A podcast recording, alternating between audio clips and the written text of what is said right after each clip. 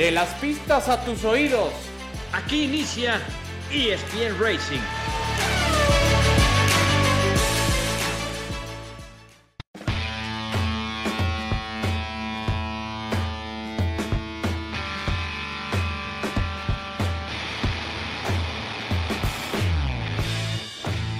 Hola, ¿cómo les va amigos de ESPN Racing? Bienvenidos al podcast donde hablamos del deporte motor y la Fórmula 1 que hoy ocupa desde luego el eh, tema central y me parece también el único porque estamos llegando ya hacia el final también de los distintos eh, campeonatos del deporte motor y la Fórmula 1 acaba de definir apenas al subcampeón que por cierto es el piloto de Guadalajara, Jalisco, Sergio Checo Pérez.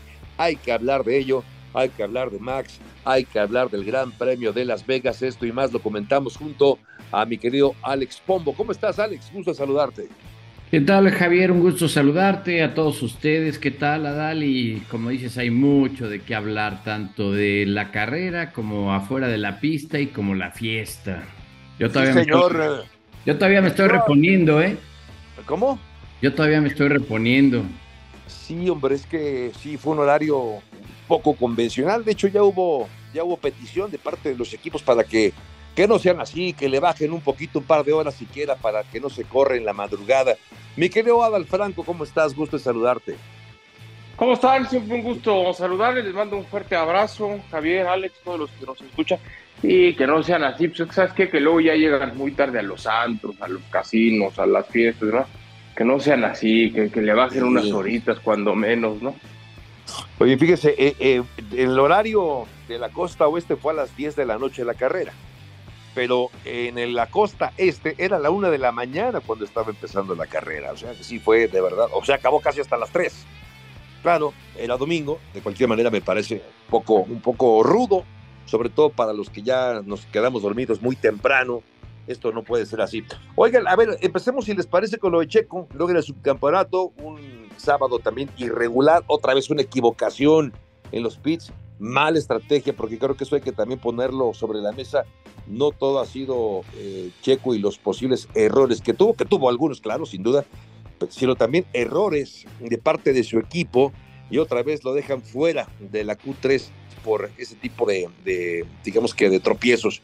Al final acaba teniendo una buena largada, acaba además siendo eh, beneficiado del Septicar, pelea bien, es líder durante algunas vueltas, está cerca de ganar el segundo lugar del podio. Venía con mejor ritmo, sin duda, Charles Leclerc le arrebate las últimas curvas ese segundo lugar, pero al final lo más importante termina por delante de, de Lewis Hamilton y acredita el subcampeonato de la temporada 2023. Un gran logro, sin duda, para él en lo particular, para Red Bull, que nunca antes había conseguido el 1-2, ni siquiera en aquellas grandes épocas de Sebastian Vettel con Mark Webber. Y, y, esto obviamente deja la sensación, no sé si de tranquilidad o de qué, Alex. ¿Cómo calificamos o qué sensación te deja la consecución de ese subcampeonato de Checo? Un subcampeonato muy trabajado, me parece que también muy sufrido, Alex. Sí, totalmente de acuerdo. Por ahí me preguntaba algún aficionado me decía, oye, Checo no se veía muy contento. Le digo, no, primero yo creo que se veía cansado y segundo, se quitó un peso de encima muy sí. grande. Eh, ya lo hemos hablado, contrastante la temporada, porque yo creo que ha sido la temporada más difícil y complicada psicológica, mentalmente, eh, frustraciones, pero por el otro lado es la mejor. Así a veces es de incongruente la vida eh, porque Checo obtiene el subcampeonato, que muy, muy válido, muy bueno por él, muy bueno por Red Bull, muy bueno por toda esa organización que nunca lo habían tenido. Y al final, pues eso deja muy claro el esfuerzo y el trabajo que, que hizo Checo. Yo sé que todavía hay gente que sigue criticando, ah, pues es segundo, ah, Estás hablando de lo mejor del mundo, estás hablando de una situación y como siempre lo he dicho, esto es un deporte muy diferente a cualquier otro y la verdad es que un mexicano, y yo creo que este subcampeonato no es solamente para el automovilismo, sino para el deporte mexicano, un gran logro, un gran logro y, y, la verdad es que aguantar esa presión eh, que tuvo en la temporada de, de, de malos resultados, de frustraciones, todavía el sábado, como tú decías, un error, algo pasa ahí, algo hay extraño que yo creo que con el paso del tiempo nos enteraremos ya cuando todos los involucrados no tengan que ver con, con esta temporada, con Red Bull, eh, pero sí hay algo. No puede ser que todavía, y como lo escuchamos en el radio, pues sí, sí, nos mantenemos en la estrategia como la habíamos planeado, faltando nueve minutos, si pues tu vuelta rápida, métete a los pits, vente a tomar un café, de aquí nos vamos al casino y pues a ver qué pasa. O sea, no, no puede ser, o sea, no puede ser.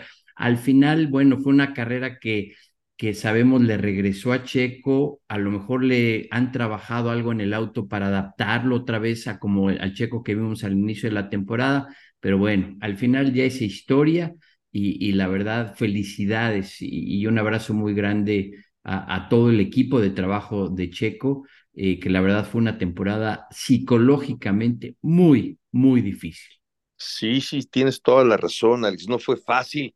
¿Por qué no fue una rachita de una semana, dos semanas? No, fueron meses. El mismo Checo decía desde el Gran Premio de España, no nos no encontrábamos por dónde así que viene desde varios meses atrás remando contra la corriente, así que un subcampeonato que le debe saber muy bien también, pero como decía Alex Adal, hay quienes siguen criticando, ¿no? A ver, subcampeonato sí, pero a ver, yo, yo leí de un periodista español, por cierto, que decía, sí, es un amargo, decía, calificaba como amargo subcampeonato el de Checo Pérez, porque, entre otras cosas, la crítica de, de él era, había dos puntos. Uno de ellos es porque tiene menos puntos o va a lograr menos puntos que el año pasado. El año pasado fueron 305 puntos los que obtuvo y con eso le alcanzó para el tercer lugar. Ahora logra el subcampeonato, pero con 273 puntos. Incluso si ganara el próximo fin de semana, Adal, y se llevara la vuelta rápida, llegaría a 27 puntos, es decir, estaría sumando los suficientes para llegar a 300, no los 305. Y además ponía el acento en lo siguiente, este año hubo tres carreras sprint más. O sea, tuviste oportunidad de sumar más puntos y no los sumaste. ¿Qué le dirías a este señor, me creo, Adal Franco, a propósito de este subcampeonato que ha logrado el piloto mexicano?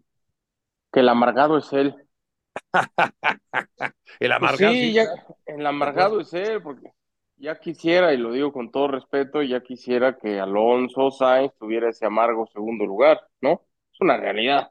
No, merece, no, no, merece respeto, Dal. No, no, no tienes por qué disculparte. No, respeto, sí, no merece que le prestemos atención, porque aparte creo que ya, creo que sigue la cuenta, ya me dirá Javier si sí o si no, pero yo sí he detectado demasiada envidia hacia Checo y todo lo que hace Checo bueno es malo, ¿no? Y todo lo malo que hace Checo es pésimo. El, el, el de entrada ya no, no tiene credibilidad, porque no tiene un criterio profesional para saber cuándo Checo lo hace bien o cuando lo hace mal. Así como, así como nadie se acuerda del, del perdedor, también yo creo nadie se va a acordar de los malos momentos de Checo. Hoy el titular tiene que ser Checo Pérez, subcampeón del mundo en la Fórmula 1, es un orgullo para México. Se acabó. Si no estuvo a la altura en algunos grandes premios, que si no sumó buenos puntos, que si tuvo algunos errores, que si el equipo se equivocó, eso ya es un análisis que ah, lo hacemos en, bueno, lo harán ellos, en vacaciones. Checo, hay que decirlo como tal, es un orgullo para México. Alcas, para él este es un título. Hoy yo podría decir que Checo es campeón del mundo porque para él es un título, es lo más a lo que Checo puede aspirar. Y me dirán, ah, qué mediocre, qué perdedor, ¿por qué conformarse con el segundo lugar? Que no le va, es una realidad. Ni a Checo ni a nadie le alcanza para pelearle el título a Max Verstappen. Y si no, que le pregunten a Hamilton, es así, es lo más a lo que Checo podía aspirar y así como tenía mucho que ganar, porque ser subcampeón es, demasiado, también tenía mucho que perder, ¿eh? Las críticas, la presión de la que hablaba Alex, que yo coincido, ha sido una temporada rudísima, dificilísima para Checo. Entonces hay que darle el justo valor, hay que darle el mérito. Yo lo vuelvo a repetir, Checo es un orgullo para México. Felicidades a él, a su familia, a su equipo de trabajo y a los que sí creyeron en él. A los que no y a los detractores, feliz Navidad. Sí, ah, me gustó ese cierre de feliz Navidad.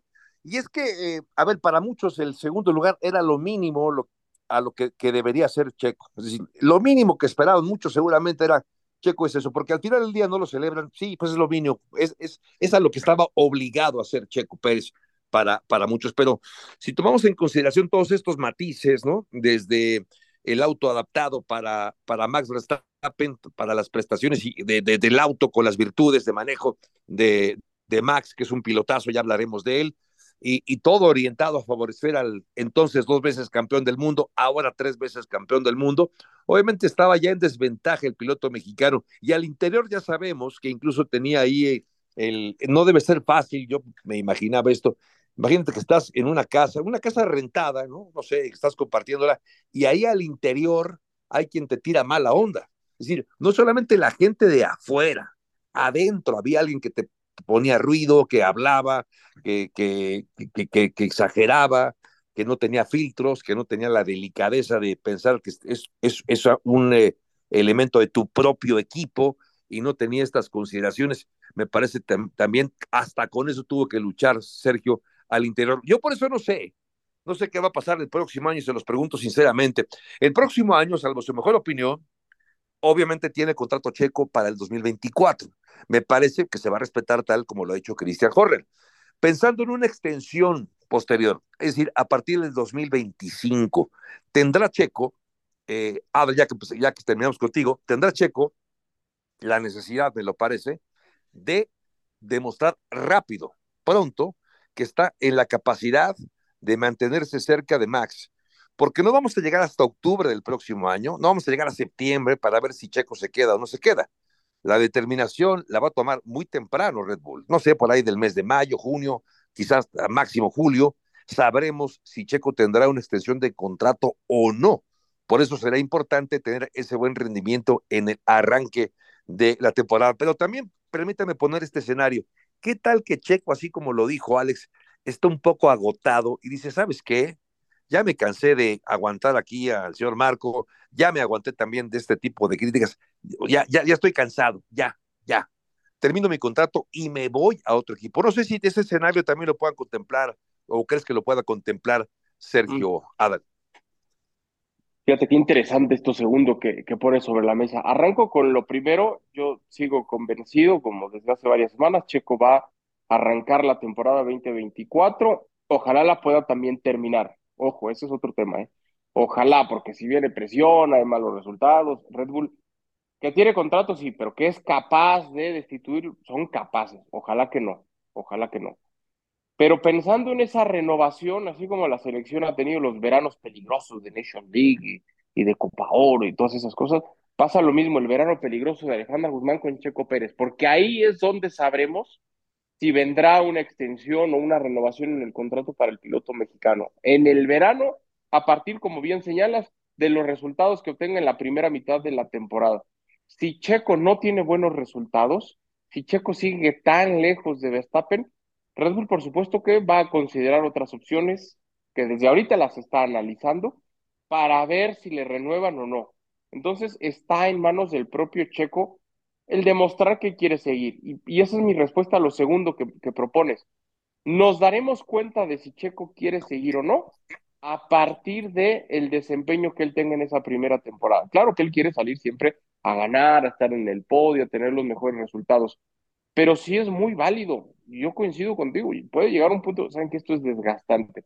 Lo que yo no me imagino es que Checo diga, ya me cansé de Red Bull, pero quiero seguir corriendo en otra escudería. Eso yo no lo veo.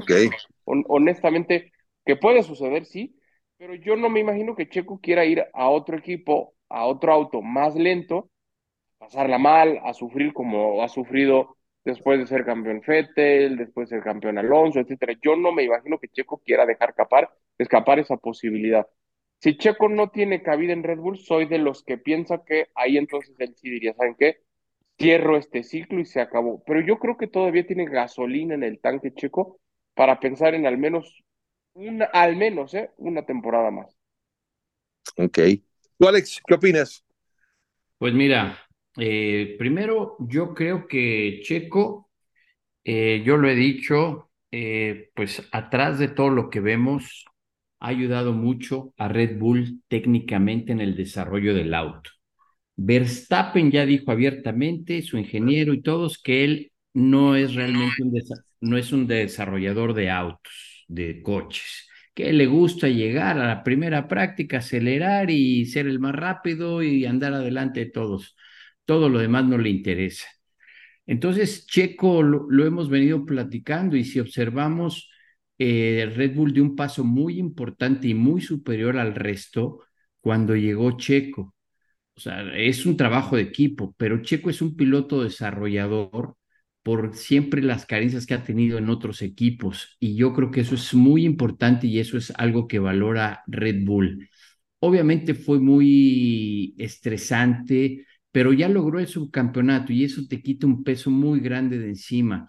Estoy de acuerdo en eso sí con, con Nadal y lo habíamos platicado y tú también lo habías dicho, Javier, de, de que si en las primeras carreras no está el tú por tú, pudiera venir un cambio. Y, va a haber presión en la primera, en la segunda, en la decimoquinta.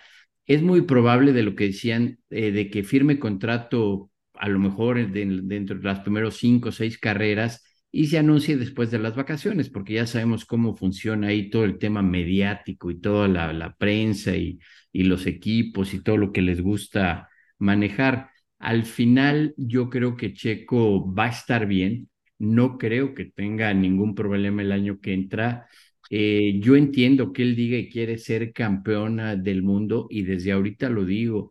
Si Verstappen continúa con el ritmo y continúa, y no me lo tomen a mal, continúa con lo que hace Verstappen y siendo pues ahí el que al final manda, pues Checo otra vez va a pelear por el subcampeonato, a menos de que sea algo súper extraordinario, que, que de plano Max, no sé, tenga algún problema fuerte y no esté con las suyas en su cabeza o yo qué sé, pero, pero ahorita el equipo Red Bull está perfecto.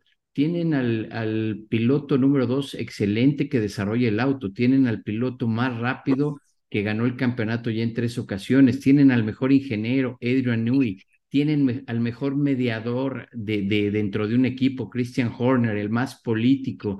Y retomando de eso, yo estoy seguro que a, Verstappen le dijeron, bájale dos rayitas, ya deja de criticar Las Vegas, que vino a dar esa plática en la conferencia de prensa, porque pues creo que todavía le falta madurar a, a Verstappen.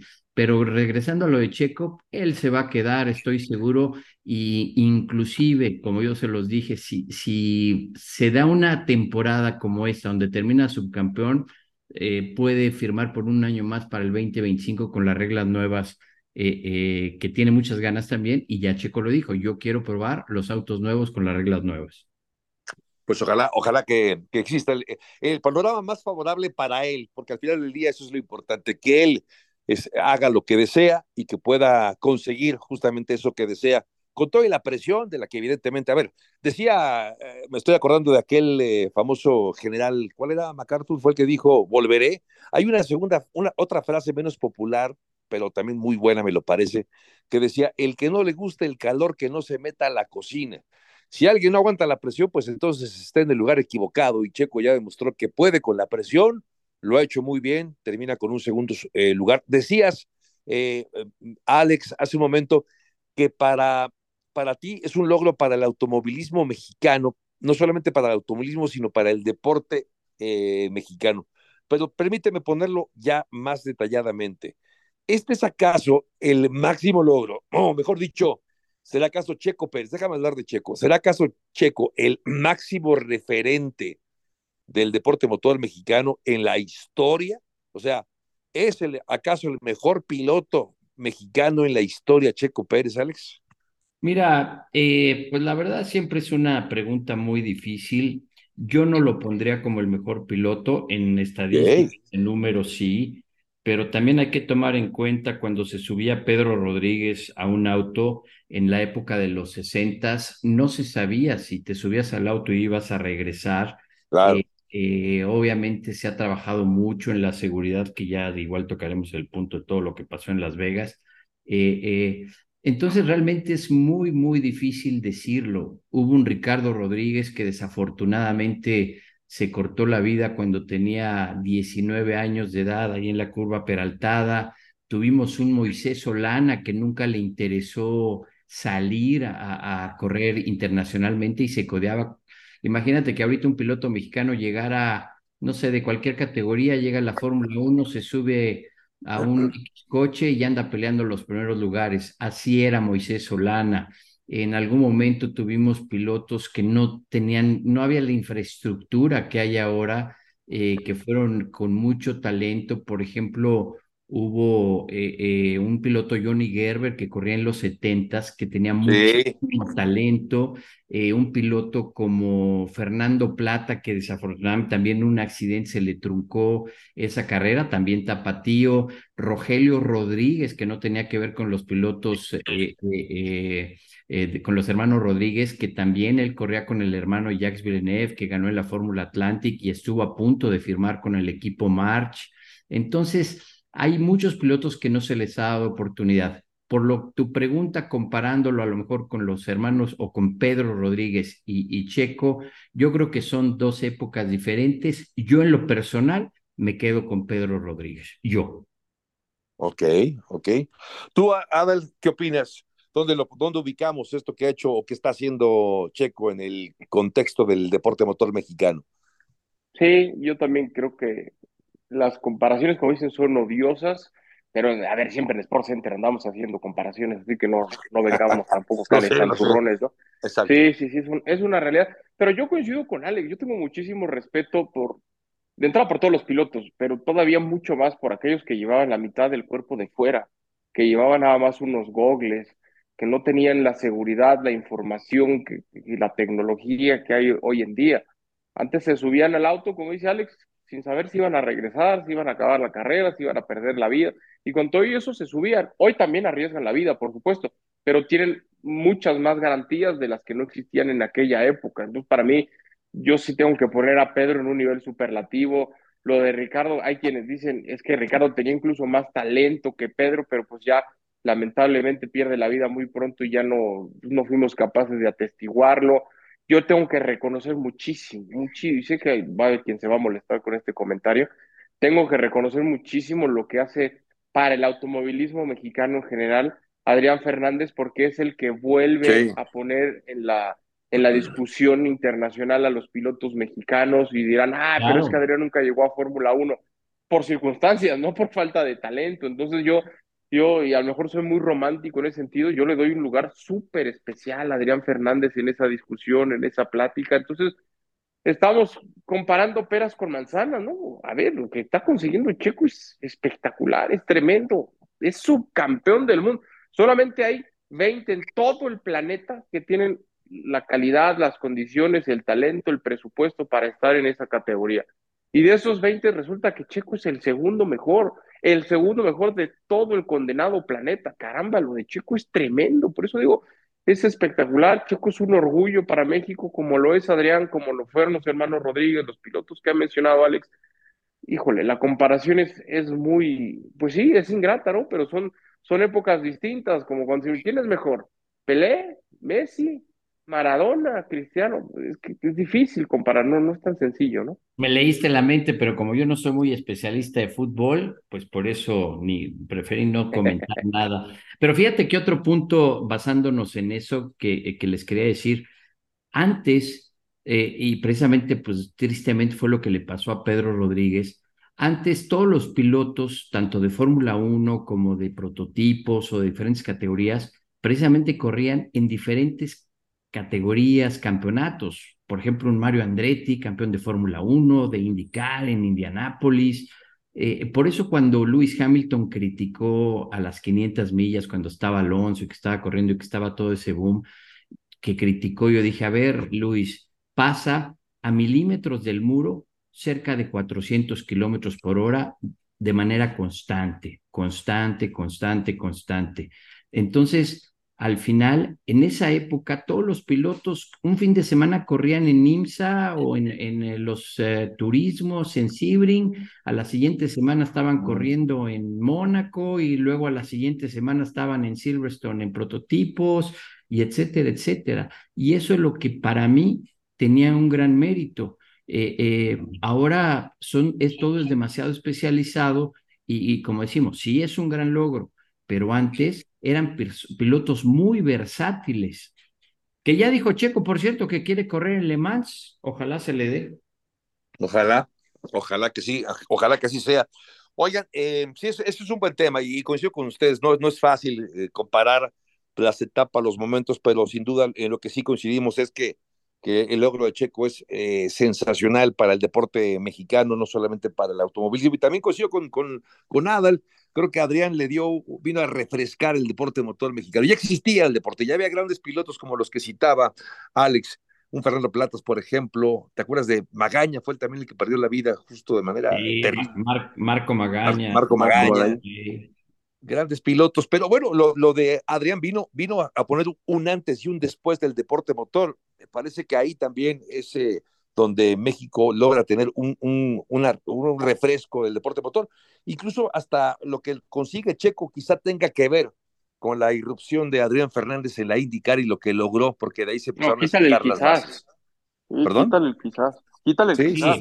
Aparte, hay que, hay que recordar, Javier, que el que llevaba las relaciones públicas era su papá. Eh, era el papá de Checo y obviamente eso influyó muchísimo.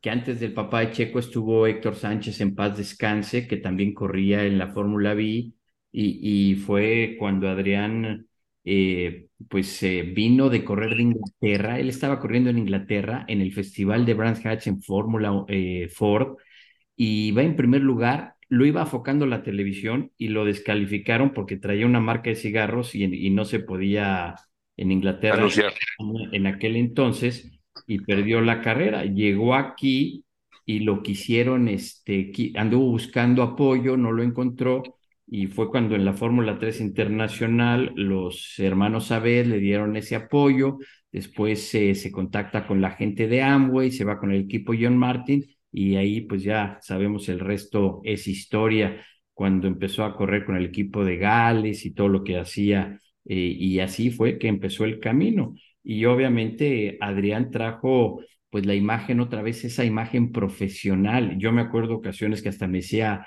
Adrián, desde cómo traes tu cartera. ¿Se acuerdan que la semana pasada hablábamos de Toto Wolf que hablaba y decía de los baños? Bueno, Adrián Fernández desde, dice, tú vas con, los, con las empresas que te apoyan, tus socios comerciales, sacas tu cartera para pagar algo, tiene que estar impecable. Él se bajaba del auto y se, se ahora sí que se peinaba para no verse todo eh, eh, despeinado y sudado. Camagoso así de, de, de, que eh, buscaba esa perfección. A mí me tocó, yo lo viví cuando corríamos juntos. Eh, eran las 11 de la noche, Adrián estaba en la pole y decía, estoy buscando dos décimas más porque estoy perdiendo tiempo aquí en la última zona del circuito. Dices, oye Adrián, ya son las 11 de la noche, estás en la pole, eres el más rápido a dormir. No, no, no, tengo que encontrar dónde estoy fallando. Y la verdad, eso, eso fue lo que regresó eh, Adrián otra vez al automovilismo mexicano. Sí, sí, sí, sin duda fue, es un parteaguas dentro del deporte motor, Adrián Fernández. Bueno, a ver, eh, pero pasemos a otra cosa, porque eh, durante muchos días se, le metió mucho ruido al Gran Premio de Las Vegas. Desde que se anunció que iba a estar en el calendario hace un año, poco más de un año, bueno, ya sabíamos que esta fecha iba a llegar, pero durante los últimos días o los días previos a la carrera, Adal, hubo mucho ruido, mucho ruido, eh, incluido el del propio Max Verstappen, que se quejaba del circo que era el Gran Premio de Las Vegas, eh, de lo que pasó con la alcantarilla en la práctica 1, de donde Carlos Sainz acaba siendo afectado. No sé, las luces, la parafernalia, la fiesta, eh, no sé qué fue lo que más te llamó la atención, con qué te quedas de este Gran Premio de Las Vegas. Está, ¿Estuvo bueno? ¿Te gustó? ¿No te gustó? ¿Qué le quitamos? ¿Qué le ponemos? Ándale. ¿Se acuerdan que les platiqué en, no sé si fue uno o dos podcasts anteriores, una persona de Fórmula 1, cuando me dijo, vas a Las Vegas, le dije, no, no voy, como que trató de, de, bajar mi coraje y mi tristeza, y me decía, bueno, pero va a ser un relajo y hay muchas cosas inconclusas, ¿se acuerdan que les conté más o menos? Cierto, cuando cierto. Vi el, cuando, cuando vi el tema de la coladera, cuando vi que se canceló la práctica, cuando vi que en la segunda no hubo aficionados, dije, mira, qué bien sabe del negocio esta persona, no solo no me mintió, sino que vio venir lo que lo que pasaba. Ya hay demandas, hay aficionados molestos, hay gente que ha puesto a trabajar a los abogados, ojalá no pase a mayores. La realidad es que es muy perfeccionable todavía. Eh, hay mucha gente que fue y se quejó de la poca visibilidad que tenía en algunas zonas donde pagaron mucho dinero y donde tienes cualquier cantidad de fierros y de estructuras encima que no te permite ver bien la pista. Mm, Desconozco realmente cómo estén en distintas zonas del mismo, pero creo que hay mucho por mejorar. La carrera terminó por, de alguna manera, resarcir el, el daño, porque fue una buena carrera, pero creo que en términos de organización hay muchas cosas que se pueden mejorar para el próximo año que ya tendrían que evitar todo este tipo de situaciones, ¿no? O sea, a mí me encanta, creo que es un sitio espectacular, una cita buenísima.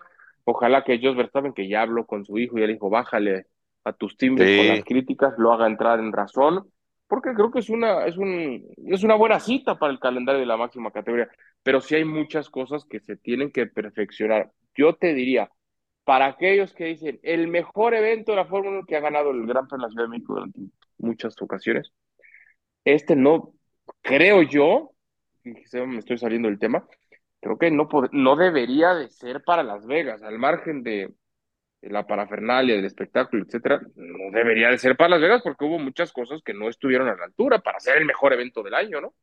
No sé qué opinan.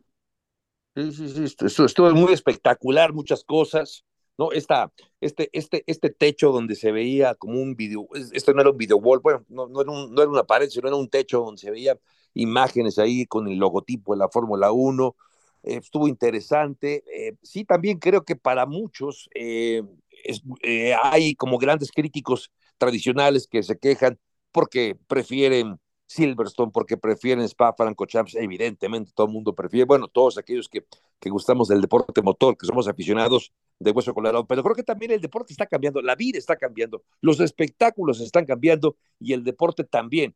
Pero eh, no sé qué les pareció a ti, Alex, por ejemplo, eh, la, la, llegada de los tres pilotos, luego los llevan en un carro, en un, en un Rolls Royce, hasta hacer una entrevista, luego tráetelos de nuevo para hacer el, el podio. Me pareció demasiado lento y el podio me pareció original, pero no me gustó mucho. Y sobre todo porque yo ya estaba cabeceando también. También, hombre.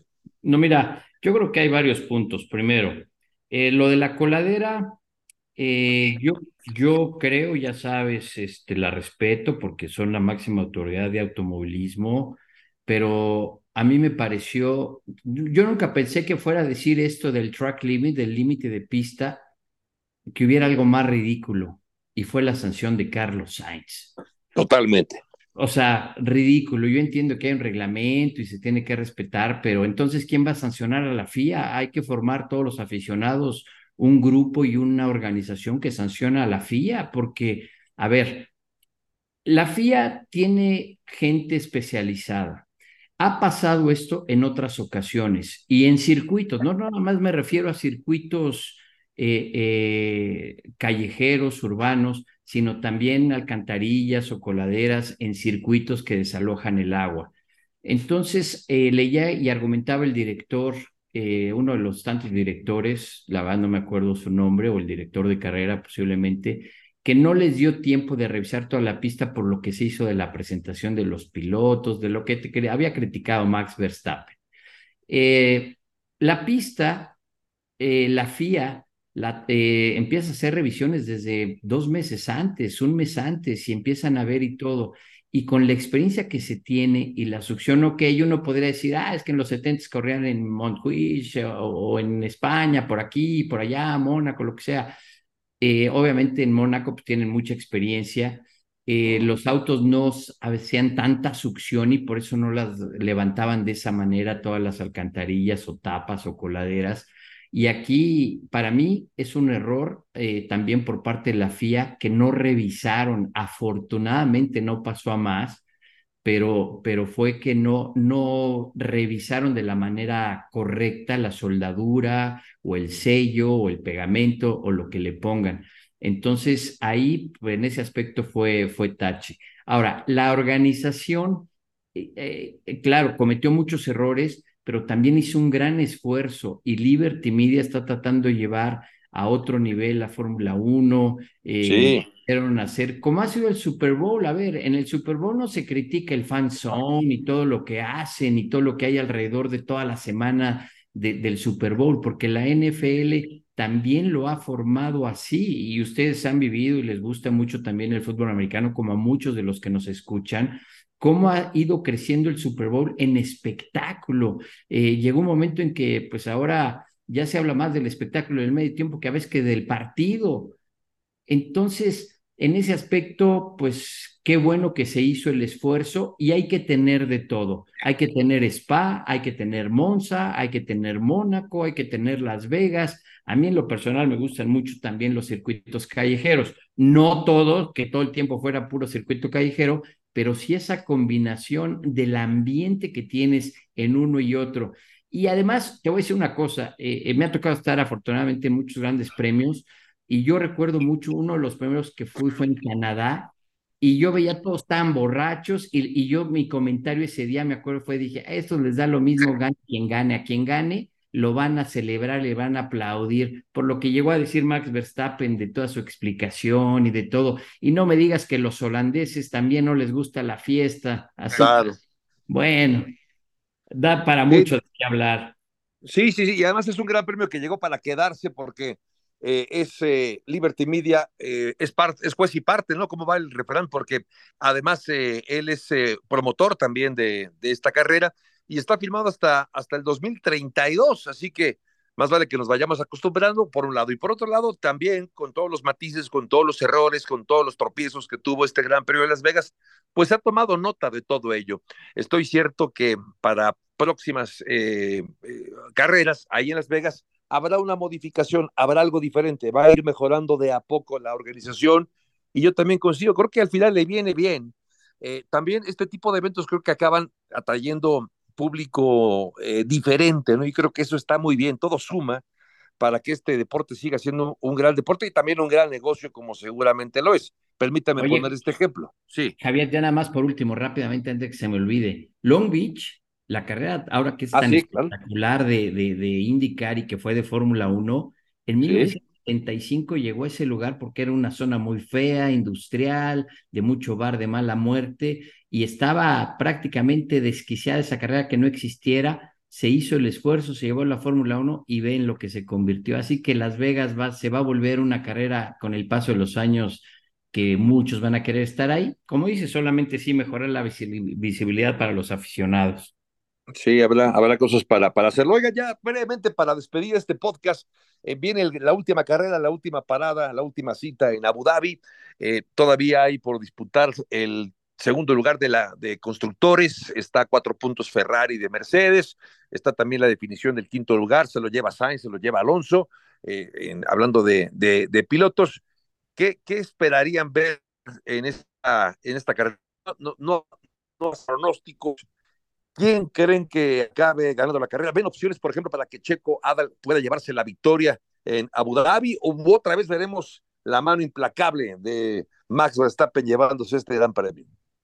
Súmale una más. Una más a Max Otra Verstappen.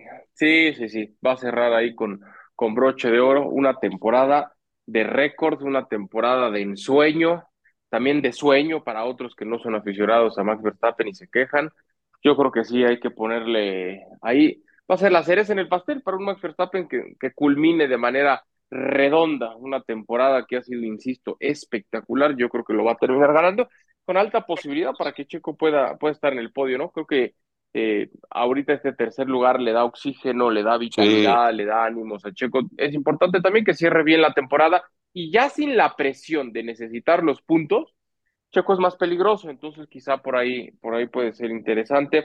Ojo también el duelo con, con Aston Martin, que viene presionando por quedarse con el cuarto lugar en el Campeonato Mundial de Constructores que ahora tiene McLaren. Han dicho, vamos a ir con todo. Quieren ese cuarto lugar, representa mucho dinero, entonces quieren llegar con evoluciones importantes en el auto esta última fecha.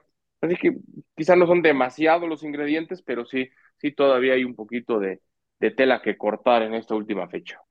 Sí, sí, de acuerdo, totalmente contigo. Hay cosas para definirse. En el podio checo para la carrera de Abu Dhabi, Alex. Totalmente de acuerdo y sobre todo, como decía Adal, estoy totalmente ahí, sí, también con Adal. ya sin la presión, puede desahogarse, puede buscar el resultado. Max Verstappen quiere seguir ganando, quiere seguir teniendo ese dominio y vamos a ver posiblemente una carrera más libre, eh, muy agresiva por parte, eh, considero, de Ferrari para recortar esos cuatro puntos. Mercedes tiene 392, Ferrari 388. En la de pilotos, pues es interesante más que todo porque el ídolo de Carlos Sainz era Fernando Alonso eh, obviamente ahí sí siento que no repercute mucho como para decir, ah, terminé tercero, cuarto, quinto en el campeonato, eh, pero el orgullo para Carlos Sainz de decir, wow, ahora le gané a mi ídolo y, y obviamente Fernando Alonso, pues sabemos es un gladiador que nunca se da por vencido, así que hay muchas historias, va a ser interesante. Eh, para nosotros triste que llegue ya la última fecha. Sí, hombre. Ah, pero para toda la Fórmula 1, a los que están involucrados, yo creo que van a decir gracias, ya necesitamos un descanso.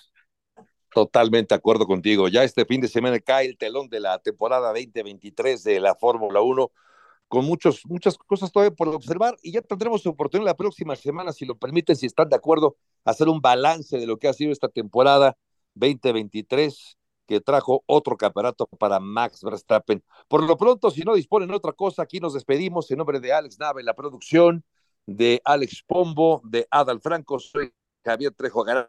Pásenla muy bien, gracias y hasta la próxima.